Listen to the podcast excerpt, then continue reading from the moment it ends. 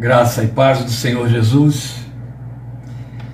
Que bom estarmos juntos mais uma vez nesta neste último domingo do mês de fevereiro. Já vai o segundo mês do novo ano embora e a gente está junto, graças a Deus, em torno da palavra. Me alegra ver que os irmãos puderam separar este tempo, apesar do feriado, para estarmos juntos e ouvir a palavra de Deus juntos. Meus queridos irmãos, nós hoje temos um texto a abordar. Vocês viram aí o anúncio da, da mensagem, baseado em Lucas, Evangelho de Lucas, servos da palavra. E é possível que esta palavra de hoje inicie uma série de mensagens no Evangelho de Lucas. Eu digo é possível porque eu não estou tão certo de que seria assim. Mas até onde eu posso me dar conta, nós estaremos seguindo aí durante as próximas semanas, aos domingos, no Evangelho de Lucas, até onde eu entendo que é por onde o Espírito de Deus está me conduzindo. E por que, que eu estou comunicando isso? Pelo fato de que, para cumprir com fidelidade a proposta, eu não vou estar, a não ser que Deus me traga alguma coisa completamente diferenciada, eu não vou estar fazendo nenhuma, nenhum tema adaptado às circunstâncias. E aí nós vamos seguindo dentro da proposta, assim como fazemos nas quartas-feiras estudando Efésios. Aqui não é estudo, aqui é pregação da palavra de Deus, mas em cima do Evangelho de Lucas. Se for assim, nós estaremos seguindo, pelo menos nas próximas três semanas, nós estaremos trabalhando com o Evangelho de Lucas. Com isso, eu quero dizer que, embora nosso texto, nossa mensagem, nosso tema não enfoque em circunstâncias que estão à nossa volta, pululando em nossas mentes e em nossos corações, isso não significa que, como servos de Deus, como filhos da paz, Jesus disse: Bem-aventurados os pacificadores, porque serão chamados filhos de Deus, como filhos da paz, como cristãos bíblicos, como homens e mulheres de Deus, que têm a palavra de Deus como verdade, o temor de Deus como seu tema e lema. Nós não podemos ficar indiferentes às circunstâncias que nos cercam sem que nos pronunciemos com repúdio a toda essa situação grave de tragédias que estão acontecendo, algumas fora do controle humano, que é, que é aquelas ou são aquelas que estão vitimando as famílias de Petrópolis, na, no nosso estado natal, no Rio de Janeiro. Coisas trágicas que arrancam nossas lágrimas, que tiram nosso sono, que sensibilizam corações convertidos, corações que nasceram de novo. E agora, por último, esta infâmia que está acontecendo na Ucrânia. E nós somos solidários com o povo da Ucrânia, assim como somos solidários com as famílias enlutadas em Petrópolis e os que, ainda que não enlutados, estão vivendo debaixo de desditas das vicissitudes daquelas enchentes. Mas as tragédias que os mais atentos estão observando pela televisão, elas têm o nosso repúdio e aquele povo tem a nossa solidariedade, pela qual nós podemos, por conta da qual nós podemos orar por eles. Tome a seu cargo interceder por aquelas vidas, porque são vítimas de decisões de déspotas. O que me choca, vocês já me ouviram falar em outras ocasiões, é que desde que temos ouvido falar nas duas grandes guerras, as duas maiores infâmias do século XX, elas foram travadas entre nações que têm a pretensão de se dizerem cristãs. A mesma coisa está acontecendo agora. Não que justifique que haja guerra entre religiões diferentes ou confessores de religiões diferentes. Guerra é sempre maligna ela é sempre fruto da malignidade do homem perdido, do homem que está entregue aos seus próprios pecados e que caminha direto para o inferno. Mas quando nós ouvimos falar da guerra dentro do quintal da nossa confissão, a alma, se, a alma se estertora de repulsa e de tristeza e de vergonha. Não que a gente esteja validando a confissão que estatalmente é feita. Nem a igreja institucional é verdadeira, muito menos aquela que é estatal. Mas o fato de que esse povo levanta uma bandeira chamada cristã nos envergonha muito, nos entristece muito. Porque eu fico pensando nos observadores pagãos, pagãos. Os não cristãos nós chamamos de pagãos. Então esses observadores pagãos, o que não hão de pensar? O que não hão de considerar? Minimamente eles vão considerar assim: se sendo irmãos de fé eles se destroçam, o que não farão conosco? Ou que não fariam conosco? Repudiamos e nos solidarizamos com as vítimas de Petrópolis e com as vítimas da Ucrânia. Que Deus seja com esse povo. Tenha misericórdia dessas famílias, dos seus idosos, das suas crianças que estão ficando e vão ficar órfãs, pelo menos de paz. Que Deus tenha compaixão dessas vidas e que a sua mão não poupe os responsáveis, nem aqueles que a eles são solidários. Vamos abrir nossas Bíblias em Lucas, Evangelho de Lucas, capítulo 1. Nós leremos os versículos 1 a 4 do Evangelho de Lucas. Após a leitura, nós vamos orar e considerar esta palavra para o nosso coração hoje. A você que está aí na tela me acompanhando, eu tenho absoluta certeza de que esta palavra tem tudo a ver com você. Esta é a típica mensagem para corações crentes é a típica mensagem para corações que não são evangélicos de periferia. É a típica mensagem para corações que têm na palavra de Deus princípio, meio e fim da sua conduta de vida e cujo coração treme diante do Deus, Senhor de toda a terra, com temor e reverência. É a típica palavra para corações convertidos ao Evangelho de Jesus, cuja fé procede daqui, cuja confissão procede daqui e que amam esta palavra que amam esta palavra. Daí o título, Servos da Palavra. Mas quero dizer a você que o título Servos da Palavra está sendo ditado pelo texto bíblico e não por uma ideia minha. E é evidente que você só terá esta, é, é, esta formatação na versão que eu estou usando, a nova versão internacional. Vou ler o texto e você vai me acompanhar na sua versão. Você não vai encontrar a palavra servos da palavra, você vai encontrar ministros da palavra. A palavra que a sua versão traduziu por ministros é servos, na minha tradução. E bem pertinente bem apropriado, eu vou explicar. Por isso que eu faço questão de ler na nova versão internacional. É uma das mais modernas que temos, se não a, a última de todas. E ela é muito mais criteriosa. Conheci pelo menos dois célebres veteranos é, tradutores desta versão que participaram da sua equipe. Um deles, uma mulher hebraísta, foi minha professora, tive o privilégio de tê-la como minha professora de hebraico no seminário da Pedra de Baratiba. O outro foi conterrâneo nosso aqui, ele era de Rio Claro, viveu e morreu em Campinas, grande servo de Deus, pastor presbiteriano, o Daí Olivetti, cuja sobrinha nos dá a honra, a alegria e o prazer, a Vera, de participar dos nossos encontros aqui em nossa associação. Eu me sinto muito honrado. Gratas memórias. E essa versão que eu uso, não estou fazendo propaganda da versão, eles não sabem nem que eu existo, gente. Eu estou apenas explicando a vocês por que eu faço questão de usar essa versão. Primeiro, por conhecer a honradez de alguns dos seus tradutores. E segundo, porque ela, a veridicidade dela é atraente por si só. Então, por isso é que você vai encontrar aí uma palavra que eu vou ter que estar traduzindo para você, para justificar o tema: servos da palavra. Abrindo então nossas Bíblias em Lucas capítulo 1, versículos 1 a 4.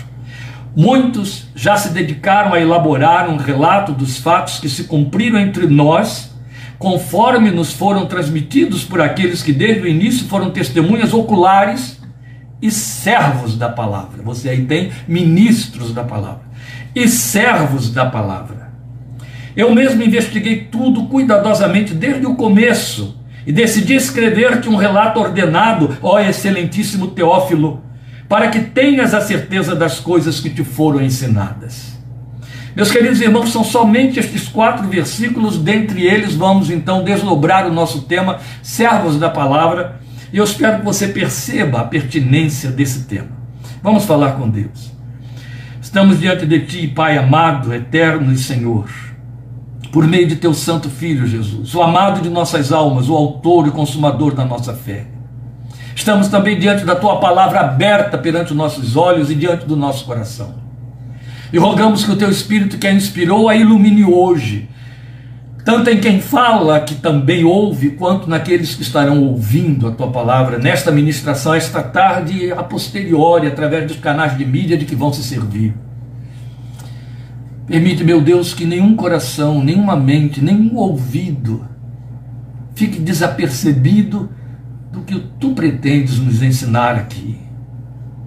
Eleva, Espírito de Deus, o nosso coração ao nível de discípulos que aprendem, que ouvem, que guardam e que temem a palavra da tua profecia.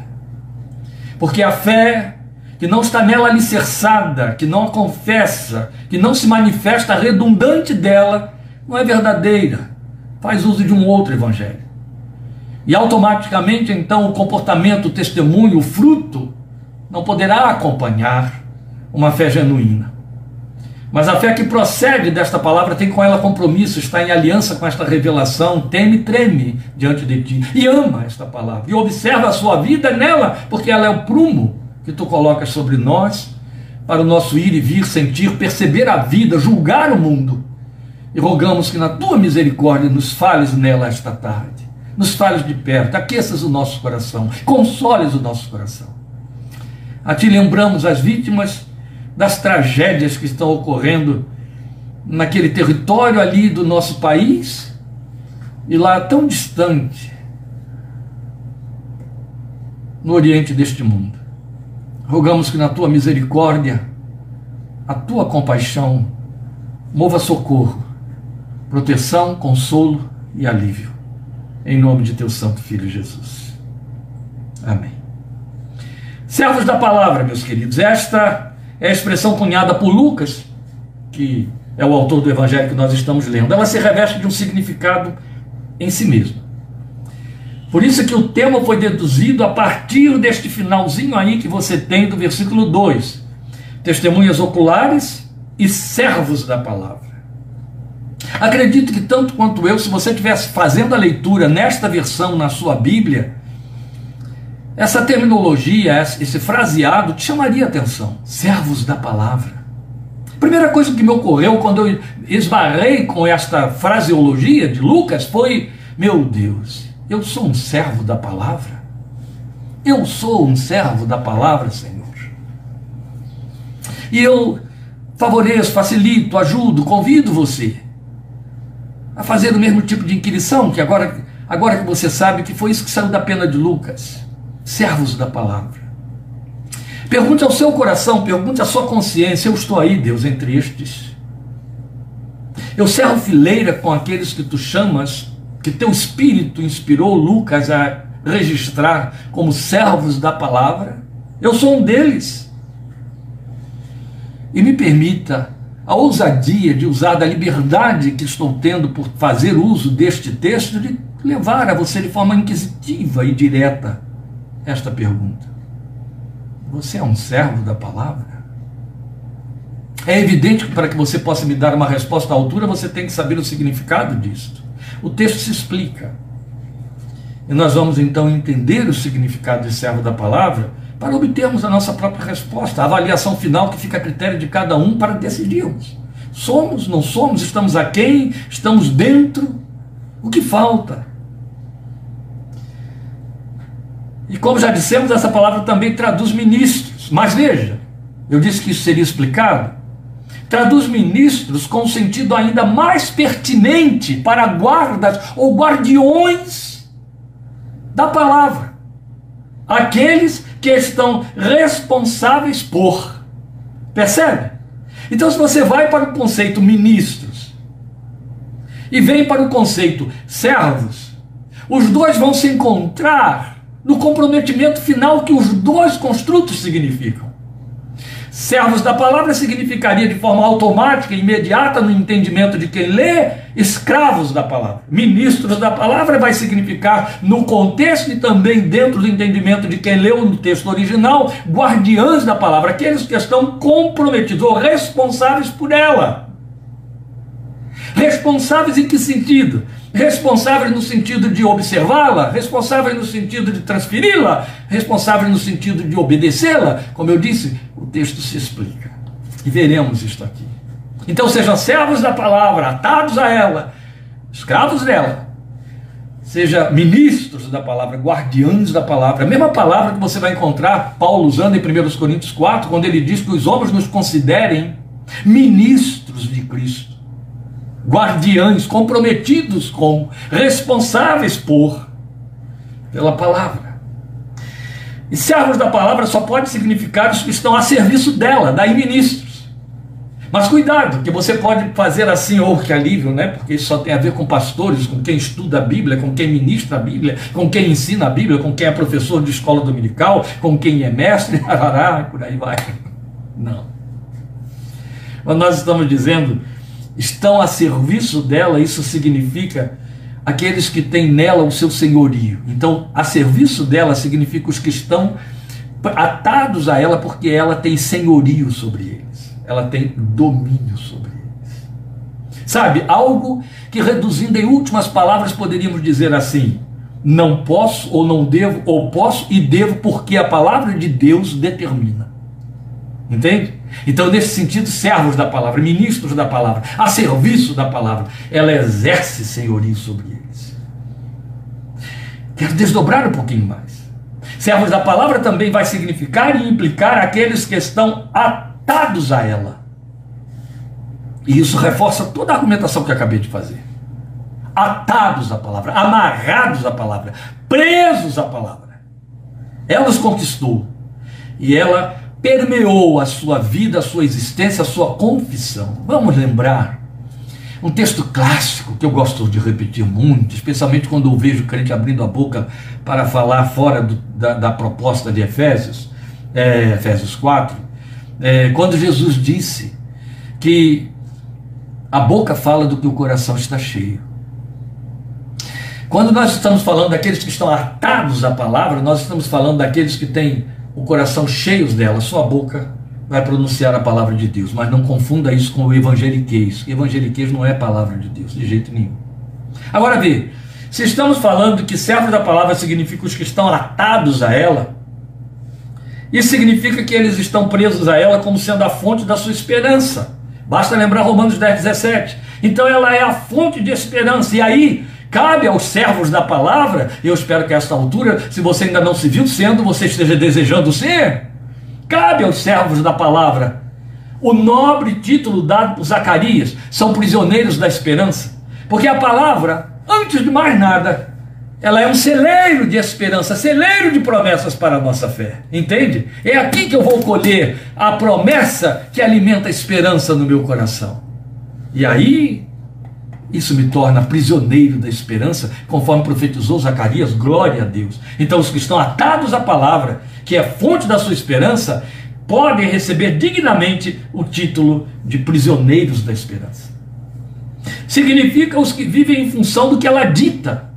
Daí, servos da palavra, daí sob o senhorio da palavra, daí comprometidos com a palavra guardiões da palavra, os que têm nela seu senhorio. Eu estou só repetindo os argumentos que já usei aqui. Então, os que vivem em função do que ela dita.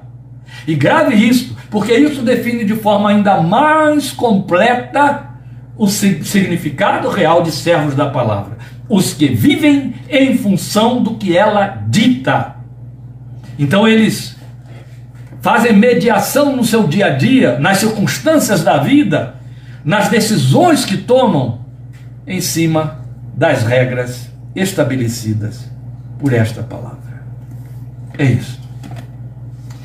E aí há outros desdobramentos, porque quando nós falamos os que vivem em função do que ela dita, é importante que a gente perceba os seus significados, porque eles então têm zelo por ela, têm zelo pela palavra. É isso. Estão cientes do que ela é, do que ela representa, e do que ela significa. E aí eu quero enunciar alguns destes significados, dessas representações do que a palavra é. Antes de mais nada, ela é palavra de Deus. Ela não é uma palavra que fala sobre Deus. Nunca se aproxime, você é cristão, você é servo de Cristo, você é discípulo do Senhor Jesus. Nunca se aproxime desta palavra com a pretensão carnal racional espúria de que você está se aproximando de um livro que fala a respeito de Deus. Cuidado com isso. Livro que fala a respeito de Deus é o livro que eu escrevo, o livro que outros autores aí, outros homens e mulheres escrevem, até jornalistas escrevem, e até quem nada tem a ver com Deus. Mas a Bíblia não é um livro que fala a respeito de Deus. A Bíblia nos traz a palavra de Deus. A Bíblia nos revela a palavra de Deus. Como livro, ela é um livro. Ela não é um talismã, ela não é sagrada, ela não tem efeito, ela não é mágica. O Espírito de Deus não mora dentro destas letras e destas páginas. Cuidado.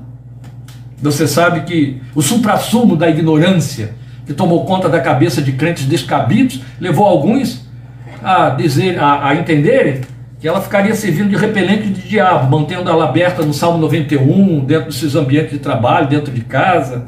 E há aqueles, né? Você lembra disso muito bem. Lembra daquele tempo em que nós éramos por demais ignorantes?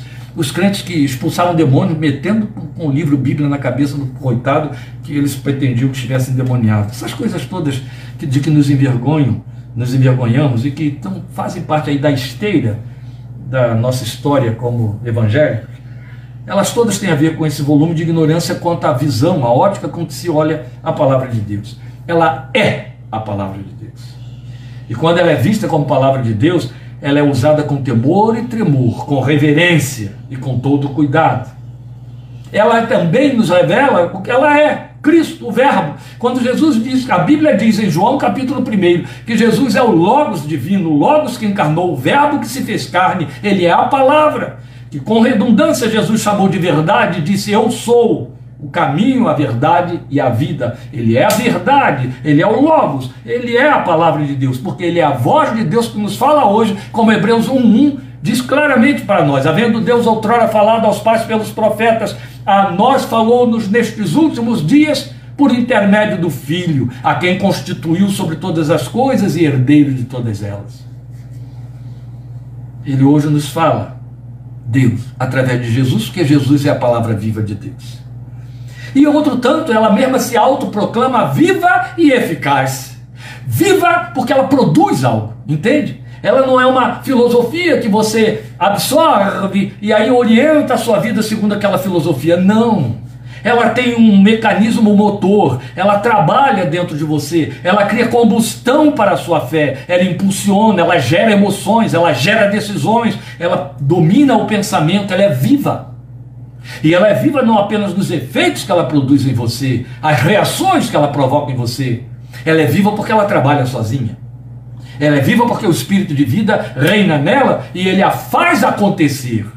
E aí Grave isso se você não conseguiu pegar nada mais do que eu disse anteriormente. Como palavra viva e eficaz, a Bíblia se autoproclama para dizer que, independente de mim, da minha confissão, do que eu faço, de, que, de como eu a uso, ela está operando. Ela está operando no mundo. Quero lhe lembrar Hebreus 1,3. Deus está sustentando todas as ordens de coisas criadas pela sua palavra poderosa ou pela palavra do seu poder, como dizem em suas versões. Ela é viva e eficaz ela permanece. Ela é viva porque permanece, ela permanece porque ela é viva. Paulo escreve aos Tessalonicenses dizendo que ela está operando poderosamente naqueles que a ouvem. Olha que coisa linda. Ela opera, ela realiza, é claro. Não faltam os mágicos da fé evangélica que querem botar talismãs na letra da Bíblia. Aí manda você fazer confissões de versículos, sabe? A reza evangélica citar versículos para que ele produza seu próprio efeito. Cuidado com isso, gente. Cuidado com isso. Esse é o paganismo da fé que nós, abrindo as portas dos fundos da nossa confissão, permitimos que entrasse. Vamos varrer para fora todas estas coisas que não nos pertencem. E há tantos outros significados. Agora, no texto que nós lemos, três, perdão, que nós lemos desses quatro versículos iniciais do Evangelho de Lucas, ele nos mostra três grupos de servos da palavra. É onde eu disse que os irmãos, vendo o desdobramento disso aqui, vão saber se enquadrar, como eu também procuro fazer, entende? Então ele nos mostra três grupos de servos da palavra.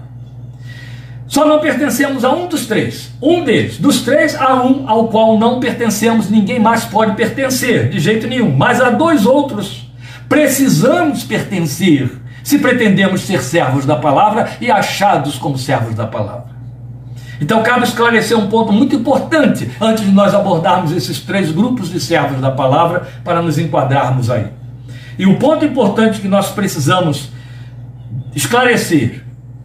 Ele vai na forma de uma pergunta. Como se porta, como se comporta diante da palavra quem dela é servo? Ora, se eu, e isso não está aqui em Lucas 1, de 1 a 4, mas se eu apenas me detiver aqui no que eu vou acabar de citar, eu não preciso nem correr para o desdobramento do trecho, trecho que foi lido, do texto que acabamos de ler, mas é onde lemos. Mas veja, Apocalipse 1,3 traz essa resposta: como se porta, como se comporta, ou como Deus determinou que se comporte, que se porte diante da palavra, quem dela é servo. Apocalipse 1,3 nos diz que aquele que é servo da palavra, ele é feliz, porque ele a lê. Depois, ele é feliz, porque ele a ouve. Por ouvir aqui significa obedecer, ele a obedece. E ele é feliz, porque ele aguarda dentro de si. Observou? Esses são os três movimentos daquele que é servo da palavra. Ele a ouve, ele aguarda, ele a, a obedece, ele a lê, perdão, ele a lê, depois ele a ouve, que quer dizer ele a obedece, e ele aguarda dentro de si. Bem-aventurado ou feliz é aquele que lê as palavras desta profecia, eu estou citando Apocalipse 1:3, que a ouve, obedece e aguarda. Ele é feliz. Então importa quem, é, conhecer quem são os servos da palavra. Eu chamo você de volta para o versículo 2, a última linha, que é onde a, a expressão se destaca aí para nós. Lucas está mostrando para nós o primeiro grupo de servos da palavra, aquele grupo ao qual nós não pertencemos. Ninguém mais pode pertencer.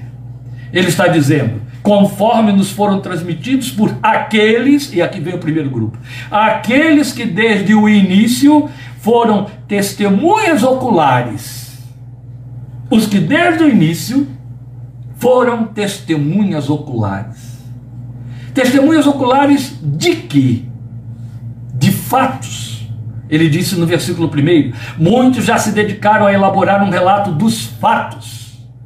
Então eles foram testemunhas oculares dos fatos. Esta é uma, uma das razões porque não pertencemos a este grupo. Nós podemos ser testemunhas oculares de outros fatos, mas que não produzem o registro da revelação da palavra de Deus. Mas as testemunhas oculares de que ele está falando são os fundamentos da nossa confissão. O Evangelho, e Paulo diz isso tacitamente, que o Evangelho, a confissão cristã, a igreja está estabelecida sobre o fundamento dos apóstolos e profetas. Fundamento, fundamento é alicerce, fundamento é base, o que fundeia, entende? A igreja está sustentada sobre o fundamento dos apóstolos e profetas. Estes são os fundamentos, são os que foram testemunhas oculares dos fatos. Pouca gente sabe, mas é, a gente procura ampliar aí o quadro dos que sabem, então, informando que esta forma como o Evangelho chegou até nós nos dias de hoje, que nós chamamos de cânon bíblico, quer dizer, essa disposição, e aí eu quero me referir mais especificamente aos 27 livros do Novo Testamento, essa disposição, começando em Mateus, encerrando em Apocalipse, ela só foi existir, só passou a existir a partir do quarto século da nossa era. Durante pelo menos 365 anos, os cristãos, as igrejas cristãs se reuniam e liam livros que surgiam assinados pelas testemunhas oculares ou seus discípulos diretos. E aí havia muita discussão sobre a validade de alguns deles. Até que então uma comissão de homens da igreja, homens da fé, os pais da igreja, se reuniu para estabelecer aquilo que de fato queria se fazer passar por revelação e aquilo que fundamentava a confissão cristã. Alguns critérios foram estabelecidos. E entre os critérios só seria validado como escritura inspirada aquilo que tivesse saído da mão dos apóstolos, que foram testemunhos oculares da ressurreição do Senhor Jesus ou de seus discípulos diretos. Esta é a razão porque você está lendo aqui um texto que foi escrito por Lucas. E depois você tem o livro de Atos, que ele também escreveu, quando ele não foi um dos apóstolos, nem testemunha ocular. Mas Lucas acompanhou quem? Paulo. Foi discípulo de quem? De Paulo. Testemunha ocular. E por aí vai, com respeito a todos os outros dos 27 livros do, do Novo Testamento. Para você perceber o tamanho do critério. De forma que não tem a assinatura de uma testemunha ocular, ou tem uma assinatura falsa, que isso também existia, está fora. E aí eles reputavam como não escritura, e isso fez com que muitos livros não entrassem no cânon, porque não houve, não circulou apenas esses 27 aqui. Mesmo livros de, funda, de, de fundamentação pesada e criteriosa, como Primeira de Clemente, uma carta que tem tudo a ver com o discurso de Paulo, não entrou. Embora tenha sido escrita no segundo século. Pois bem, agora é importante então saber que há clara distinção entre eles, esses servos da palavra, que são as testemunhas oculares, e nós. Porque o apóstolo Paulo disse que ninguém pode lançar outro fundamento sobre o que já está posto. Por que, que é importante a gente fazer essa distinção? Primeiro, porque nós estamos vivendo um fenômeno de mentira. Aliás, tudo que favorecer a implantação do ministério do anticristo vem com falácia, com sofisma, com mentira, com engano, como o outro evangelho. Então, um movimento que se insinua entre nós, fazendo-se pretender verdadeiro, é o movimento apostolar. O movimento apostolar tem a pretensão de dizer que os apóstolos continuam a sucessão que aconteceu a partir dos originais, dos apóstolos originais. A própria Igreja Católica pretende isso há dois mil anos, quase dois mil anos. Há 1500 anos ela pretende que os papas são sucessores de Pedro. Então, eles são sucessores do primeiro apóstolo. Logo, se o apóstolo é fundamento, o sucessor também é sagrado. E se o sucessor é sagrado, ele também fundamenta a fé. Ele pode lançar encíclicas que mudam a confissão. Daí a liberdade com que a Igreja Católica criou a doutrina do purgatório, criou cinco sacramentos, além dos dois principais, batismo e santa ceia, a, criou a ascensão de Maria, criou a coroação de Maria, criou a invocação dos santos e o sufrágio pelas almas, pelos que, que morrem e etc. Tudo isso foi estabelecido como doutrina que os bons católicos cumprem, obedecem cegamente, porque as encíclicas têm autoridade escriturística, já que são assinadas por apóstolos ou sucessores dos apóstolos. Mas a Bíblia deixa muito clara que o ministério dos apóstolos aconteceu no primeiro século, eles são os fundamentos, e Paulo disse: ninguém pode lançar outro fundamento. Cessou ali. Isso vale não apenas no que diz respeito à Igreja Apostólica Romana, mas vale no que diz respeito aos pretensos evangélicos dos nossos dias, que ao se dizerem apóstolos também se entendem sagrados. E aí dizem: Ah, eu recebi uma revelação que diz que eu sou o último apóstolo das Américas, eu sou o último apóstolo dessas gerações, e todo mundo é o último, ou é o maior, ou é o melhor, e coisa parecida. Aberrações à parte, a verdade é que ninguém pode tentar, em hipótese alguma, criar uma revelação que concorra com esta citar uma, um entendimento que não concorde com o todo da revelação da palavra de Deus, porque se cai em contradição é falso, é mentira, entende? E nem pegar carona em alguns textos onde faz, tem a pretensão de ler algumas insinuações misteriosas. Por exemplo, muitos deles vão para o texto de Jeremias, em que Deus fala que Aqueles que lhe buscarem, a esses ele dará a conhecer os seus segredos.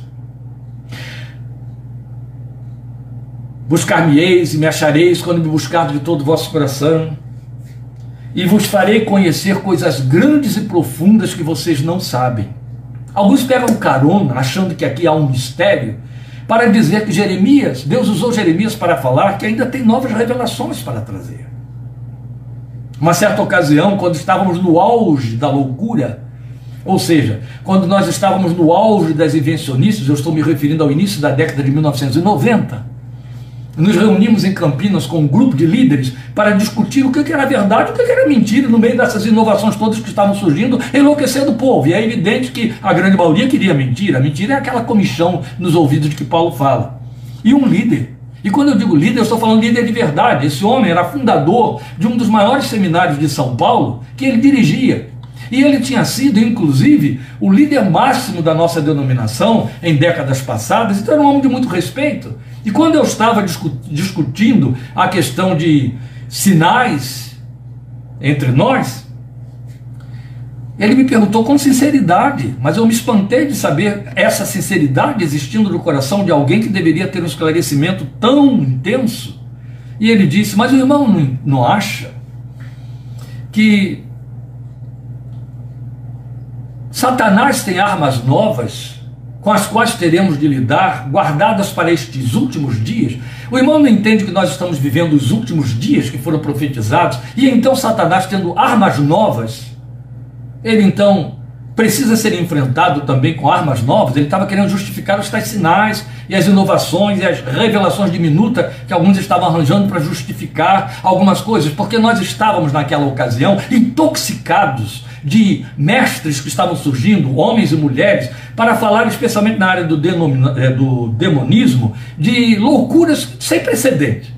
Então tinha demônio em imagem de Mickey, de Pato Donald, de, é, é, em disco que se virasse ao contrário, tinha mensagem que estava lá subliminar, sendo ditada e fazendo a cabeça do povo, infectando o povo. Aquilo que saía pela sua boca podia amaldiçoar, podia abençoar, você podia profetizar para libertar alguém. O, a sua boca se tornava uma fonte de poder, de bênção e de maldição e por aí mais. Então os crentes foram ficando lotados de pânico, de superstições. Meu Deus, o que eu encontrei crentes fóbicos e eivados de medo, com medo de tudo. Medo de tudo, medo da sombra. Por conta disso. Era em cima disso que ele estava falando. Eu lembro que eu respondi para ele apenas dizendo isso. Meu irmão, precisamos esclarecer algumas coisas muito substanciais, algumas coisas que são muito absolutas no que diz respeito à revelação de Deus. E a primeira que eu quero esclarecer é que há um equívoco aí quando o irmão fala sobre os últimos dias. Quando foi que começaram os últimos dias? Na virada do nosso milênio? No século XIX para o XX, que estávamos no final do século XX. Quando começaram os últimos dias? E nós estávamos há oito anos da virada de um novo milênio, que aí fica tudo mágico, né? Na cabeça do povo.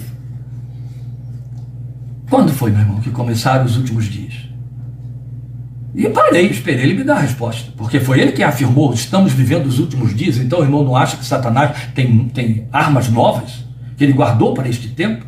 Quer dizer, se estes dias que estamos vivendo são os tais últimos dias, ao longo de dois mil anos, Satanás guardou as armas que tem para estes últimos dias.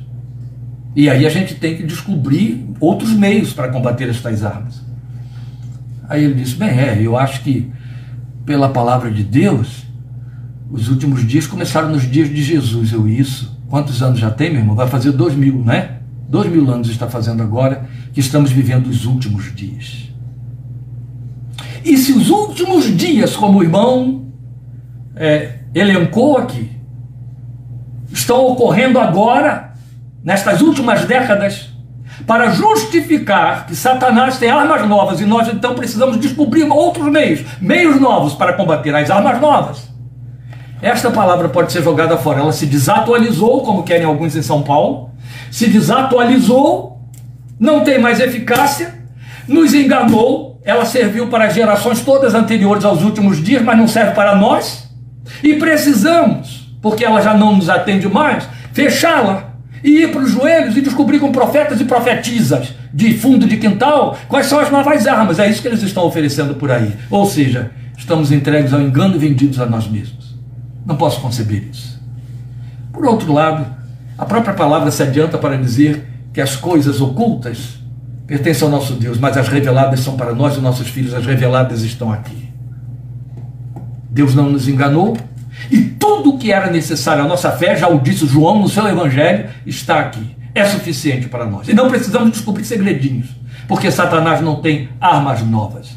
Por isso é que foi dado a ele o título de velha serpente. Ele será sempre velho, ele não tem nada novo. Outro tanto, há 12 mil anos, porque começaram os últimos dias, há 12 mil anos, o Filho de Deus disse em Apocalipse: Vocês, que no caso somos nós, eles o venceram. A quem é o diabo? Por causa do sangue do Cordeiro, pela palavra do testemunho que deram, e mesmo em face da morte não amaram as suas próprias vidas. O diabo está vencido, cantamos tantas vezes, é verdade. Com isso eu quero fechar o fato de que um grupo de servos da palavra ao qual não podemos pertencer são aqueles que compuseram, que foram os fundamentos da confissão. Eles não serão substituídos, não há outros. Ninguém mais vai estabelecer um novo alicerce, Paulo disse, um novo fundamento. Se pretender, será chamado de anátema, que significa maldito. E Paulo já deixou claro, um outro evangelho, ele há de ser anátema. Nem anjos, ele disse, está, estão autorizados a nos pregar um outro evangelho que não seja este que está aqui. Só este. Porque a revelação não está sequenciada. Ela está completa. Ela não está inacabada. Ela ainda não vai se completar, não existe isso. Daí Apocalipse afirmar que será maldito quem retirar ou acrescentar qualquer coisa dela ou a ela. É importante prestar atenção nessas coisas. Então não há novo fundamento, de jeito nenhum. Não há segredo oculto que ainda será dito. Há apenas a esperar o curso do cumprimento da palavra profética já empenhada. É isto só. Por isso precisamos conhecê-la. Precisamos nos envolver com ela. Precisamos ser servos da palavra. Porque agora eu vou lhes apresentar aqui na pena de Lucas os outros dois grupos. A estes dois nós pertencemos. Veja, ele vai nos dizer no versículo 3 que um outro grupo de servos da palavra são aqueles que a investigam cuidadosamente. Eu mesmo, ele pertence aí ao grupo, investiguei tudo cuidadosamente, ou como diz a sua versão, diligentemente. Oh, que advérbio precioso e de extrema carência entre os que ouvem a palavra de Deus nos dias de hoje, meus amados. Oh, irmãos, se há algo pelo qual me empenho muito me esforço, pregando, pregando, exortando, advertindo o povo de Deus, aconselhando particularmente, pessoalmente, incansavelmente, há anos, é ponha um filtro no que você ouve, ponha um filtro quando você ouve, cuidado com o que você ouve. Paulo foi tão claro quando exortando a Timóteo, ele disse que Timóteo tinha de estar muito ciente daquilo que aprendeu, sabendo de quem ele havia aprendido. O importante não é apenas receber o que ouve, é estar atento a quem fala aquilo que você ouve. Porque não é importante apenas ouvir e aprender a coisa, mas de quem você aprende. Primeiro que o ministério da fé é um ministério de discipulado. Alguém ensina outro alguém. Jesus instituiu isso a mestres e discípulos. Segundo o que Paulo diz, presta atenção em quem são os mestres. Foi mesmo Paulo quem escreveu a Timóteo e disse: vão levantar mestres segundo suas próprias paixões, suas concupiscências, porque vão sentir, querem comichão dos ouvidos, cansados da sã doutrina. É o fenômeno que estamos vivendo nos dias de hoje. Então sempre exortei, esteja muito atento, seja diligente, seja diligente, seja sensível. Então, um grupo, uma característica de servos da palavra, está naqueles que a investigam cuidadosamente, como Lucas disse aí no início do versículo 3. Então é nesta e na próxima categoria, com que eu vou encerrar daqui a pouco, que nós podemos nos parear como servos da palavra. A estas pertencemos, devemos pertencer. Então é inevitável lembrar, por exemplo, os crentes de Bereia, que são citados em Atos 17, 11, eu vou ler para você. Paulo, depois de que sai de Tessalônica, ele, é, ele se encontra com os crentes que estavam na, na, no distrito de Bereia, e ali ele faz uma descoberta com respeito àqueles irmãos que já eram, eu falei crentes, eles eram zelosos da palavra de Deus, judeus, zelosos. Então o texto de Atos 17, 11 foi Lucas quem registrou, diz assim para nós: os berianos eram mais nobres do que os tessalonicenses, pois receberam a mensagem com grande interesse, examinando todos os dias as Escrituras para ver se tudo era assim mesmo. Isso se chama diligência, isso se chama zelo, zelo que falta hoje da parte dos que ouvem pregações da palavra de Deus. Vão dizendo amém, glória a Deus, por qualquer coisa que provoca comichão nos seus ouvidos. E aí dão anuência, fazem confissões. Isso é muito sério. Somos julgados por nossas confissões, julgados por Deus. É preciso ser diligente sobre a palavra. É preciso perceber se há testemunho de Bíblia com Bíblia, revelação com revelação, a palavra com a palavra, não é testemunho com o que eu sinto. O aferidor da palavra com a palavra de Deus para mim e para você não pode ser o que o coração sente. A Bíblia já diz que quem sente é o coração, e a Bíblia já diz que o coração é enganoso. Também não é aquilo que faz bem ao meu entendimento, também não. Mas é aquilo que tem testemunho do Espírito aqui dentro de mim. Testemunho de que é verdade comprovada pela verdade. É preciso ser diligente, é preciso ser zeloso, é preciso ter critério, é preciso ter, ligar o desconfiômetro quando a gente ouve, e não se impressionar com as gesticulações, com os gritos, com os tumultos, os alvoroços daqueles que falam no púlpito ou em qualquer lugar. Cuidado com isso. Cuidado. Eu não estou falando de é, pessoas colocando na boca de Deus palavras que Deus não disse, o que já é uma tragédia. Não estou falando também de versículos ditados pela metade. Não é isso mas eu estou falando dos sofismas, que pretendem nos convencer, segundo o conteúdo de quem ensina, de verdades que não procedem da verdade, mas são verdades pessoais, particulares, a quem fala. Isso é muito sério. Por isso que os berianos tiveram critério, tiveram cuidado quando ouviram nada, ninguém menos do que Paulo. E foram para casa examinar todos os dias aquilo que estava sendo dito nas Escrituras para ver se era assim mesmo como lhes estava sendo dito, e com grande interesse. Isso é muito bonito. Depois nós temos também a igreja de Filadélfia, como citada por Jesus em Apocalipse, uma daquelas cartas, do capítulo 3, versículo 8. O Senhor disse para a igreja de Filadélfia: preste atenção, que isso é muito interessante. Conheço as suas obras, como ele começou dizendo para cada uma das sete igrejas ali da Ásia Menor. Conheço as suas obras. Eis que coloquei diante de você uma porta aberta que ninguém pode fechar. Sei que você tem pouca força mas guardou a minha palavra e não negou o meu nome. Lembra o Apocalipse 1,3? Quem lê, ouve, guarda a palavra da profecia, pois ele é, era exatamente isso que ele estava dizendo, e só disse isso com respeito à igreja de Filadélfia, que ela estava fazendo. Eu sei que você tem pouca força. Apesar de você ter pouca força, eu coloquei diante de você uma porta que está aberta e que ninguém pode fechar.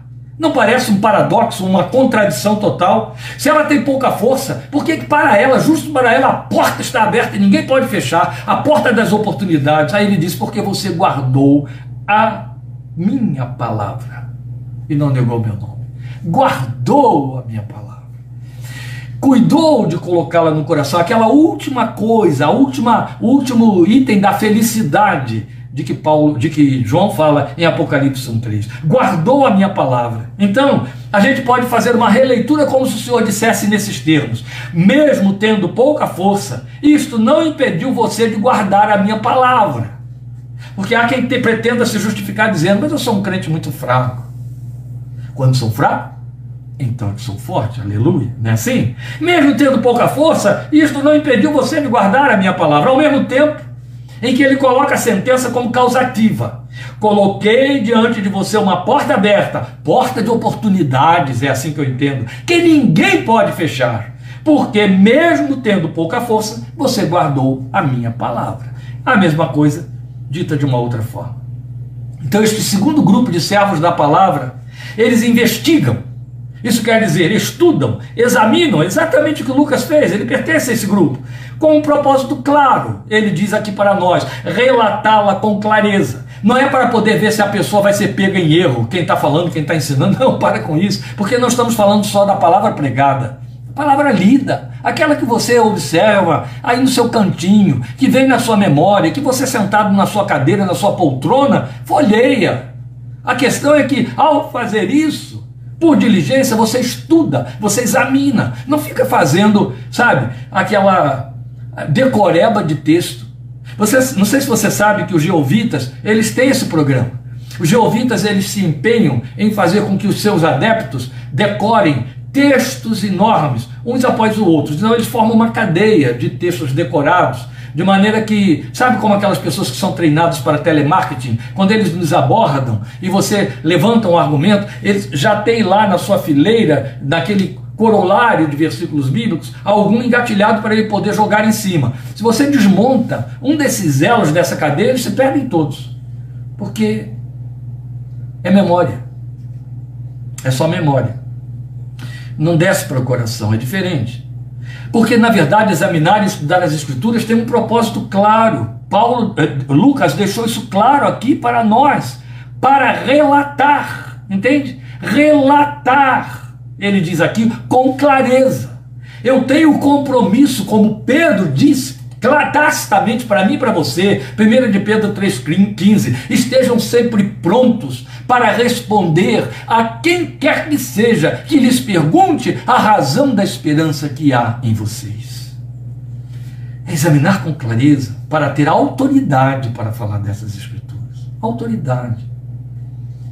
E aí, eu fico pensando se nós não podemos ver aqui a orientação que Paulo passou a Timóteo, dizendo assim: procura apresentar-te a Deus aprovado, como obreiro que não tem de que se envergonhar e que maneja bem a palavra da verdade.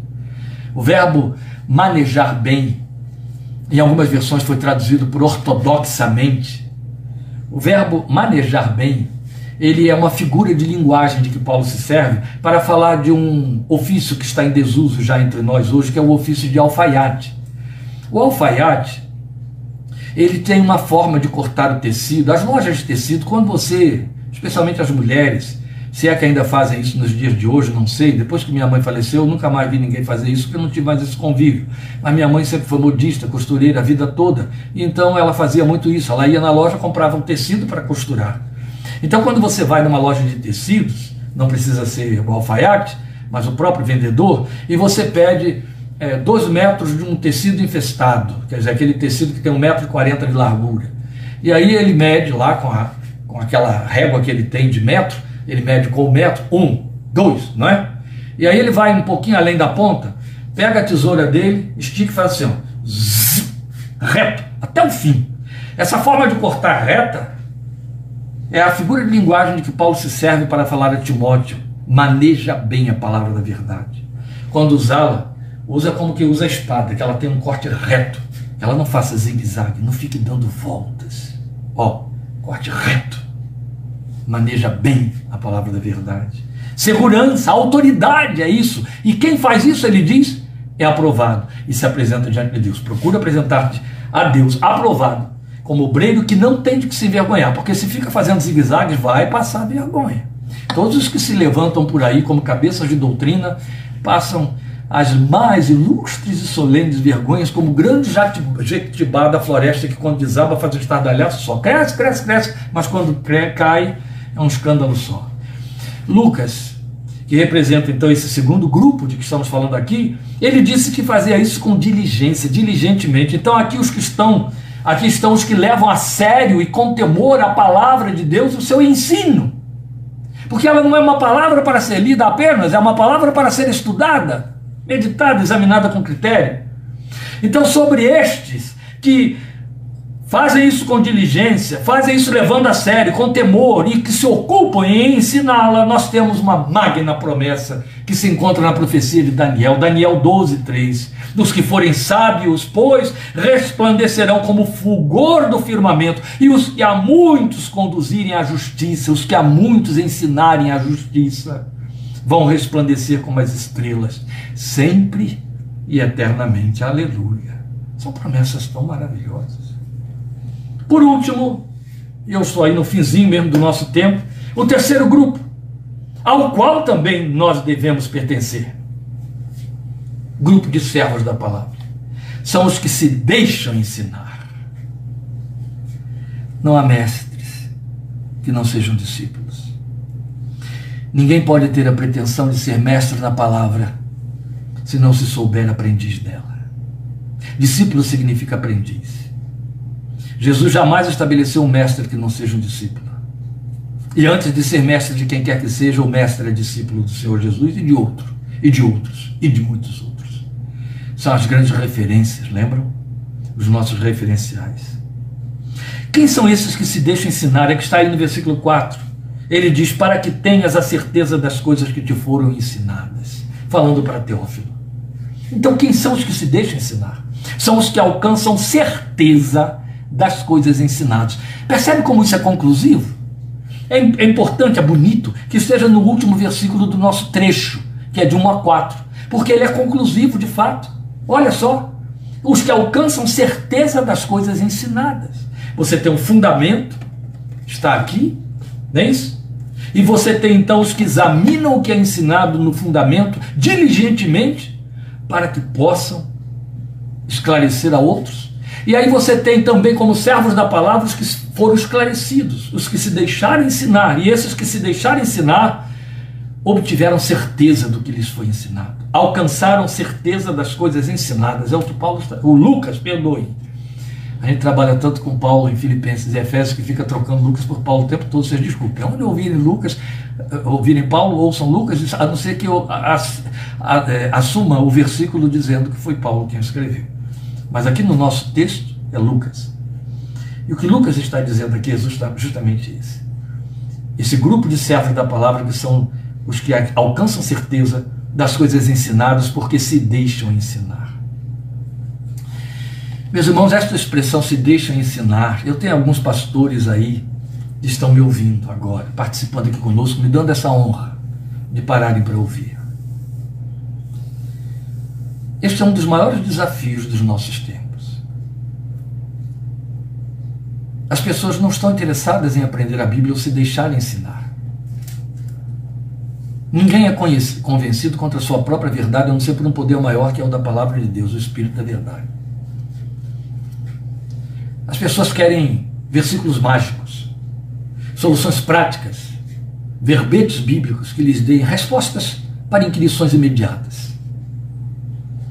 Mas a fé e as circunstâncias da vida não são coisas diminutas. São fundamentos essenciais, existenciais. Requerem a palavra desmontando, como disse Jeremias, derrubando os edifícios construídos, jogando, transformando em ruínas para fazer uma nova construção ali em cima. Achar quem queira parar para aprender é raridade nos dias de hoje. Esta é a razão porque a gente repetitivamente está indo às quartas-feiras ministrar, vem aqui aos domingos à tarde ministrar, porque a gente encontra um grupo de pessoas que não negociam esse momento importante de aprender a palavra que tem critério. Eu me lembro de uma mulher dizer, eu já disse, já cansei o ouvido de vocês citando isso, mas sabe, eu gosto de pensar que quando Jesus disse que aquela mulher que derramou unguento sobre sua cabeça e molhou seus pés com suas lágrimas e os lavou, que aquilo que ela fez derramando aquele unguento do, unguento do vaso de alabastro ficaria em memória dela para sempre. Eu gosto também de pensar que aqueles que se comportam de forma muito vexatória no que diz respeito ao reino de Deus também vão deixar memória, amar memória. E essa mulher me deixou uma má memória. Ela estava em litígio com o marido que queria manter-se dentro de uma igreja presbiteriana e não queria continuar com ela na igreja onde ela estava, porque ela não queria estar dentro daquela igreja presbiteriana por uma razão. Só suporta ouvir pregação de pastor que grita. Se o pastor não gritar, eu não tenho interesse em ouvir. Eu estou falando de crente veterana, gente. Por isso que ela está sendo usada como mau exemplo, má memória crente veterano. Se fosse uma pessoa que passou pela porta dos fundos agora está saindo ali do outro lado, como hoje é tão corriqueiro, não daria nem atenção. É crente veterano, que ensina, professor de escola dominical, que, que os pais tiveram a infelicidade de deixar grupos e grupos de filhos nas suas mãos aprendendo dentro da igreja. Embora seja um exemplo absurdo e repulsivo, mas ele ilustra o que nós estamos dizendo aqui. Olha o critério. Mas quem quer aprender, quer adquirir certeza. Para para ouvir para adquirir certeza. Então vale a pena parar com aqueles que de fato querem crescer e conhecer. Então aqui nós vemos a característica de discípulos, do aprendiz, do seguidor de Cristo Jesus. Aprendiz é quem quer ter certeza e para para ser ensinado.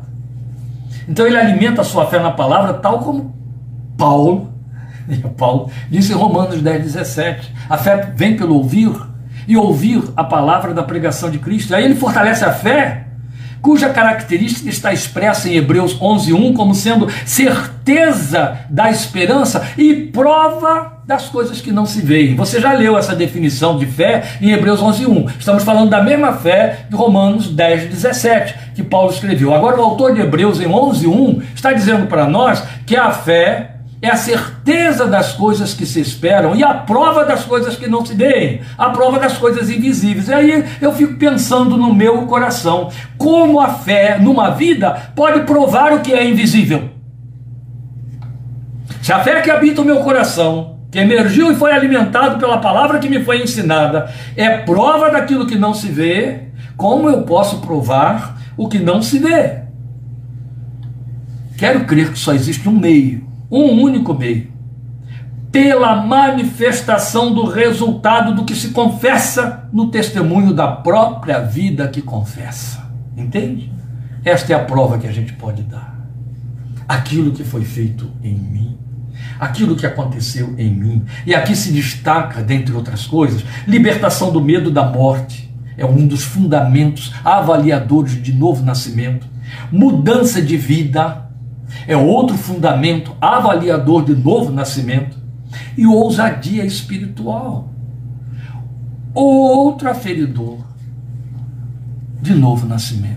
Aquele que adquire o que Jesus prometeu. Eis aí vos dou autoridade sobre toda a força do maligno e nada lhes fará mal algum. Ousadia espiritual. Servos da palavra, estou passando dois minutos e encerrando agora. Jamais incorrerão no perigo advertido por Tiago. Tiago escreveu uma advertência no capítulo 1, versículos 22 a 25, que é com que eu encerro a nossa abordagem desse tema, servos da palavra. Disse Tiago: sejam praticantes da palavra. Eu vou dando ênfase àquilo que eu gostaria que você salientasse, firmasse no seu coração. Sejam praticantes da palavra e não apenas ouvintes, enganando vocês mesmos. Aquele que ouve a palavra mas não a põe em prática, é Tiago quem diz, é semelhante a um homem que olha a sua face num espelho e depois de olhar para si mesmo sai e logo esquece a sua aparência.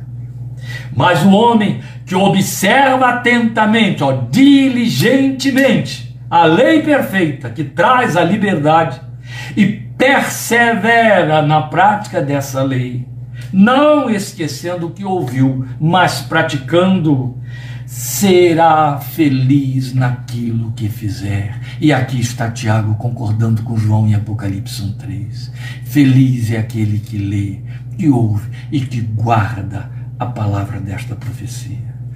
Servos da palavra, que Deus ache um em você, que ele encontre em mim um servo da palavra no meio desta geração de tantas filosofias e pensamentos vãos, de tantos que têm a pretensão de serem mestres por conta de lerem a letra da Bíblia. Servos da palavra, para que sejam felizes neste tempo de tanta adversidade. O Senhor te abençoe e guarde esta palavra no seu coração e te fortaleça. Estaremos juntos em Lucas também, de novo, domingo que vem, 17h30, querendo Deus e aí começaremos mais cedo domingo que vem, às 17 horas, porque faremos numa reunião que teremos aqui com um grupo de irmãos de Rio Claro, de São Paulo, que estarão aqui conosco, participando do culto que vamos oferecer a Deus. E então começaremos às 17 horas com louvor, mas às 17h30 estaremos pregando a palavra. Então, domingo que vem, 17 horas, estaremos meditando na palavra de Deus em Lucas, outra vez, ainda aí no capítulo 1. Mas quarta-feira, Efésios, parte 7 20 e 30. Aguardo você até lá. Deus te abençoe e te fortaleça. Que a sua graça te cubra, cubra a sua casa e Ele faça resplandecer o seu rosto sobre você. Em nome de Jesus. Amém.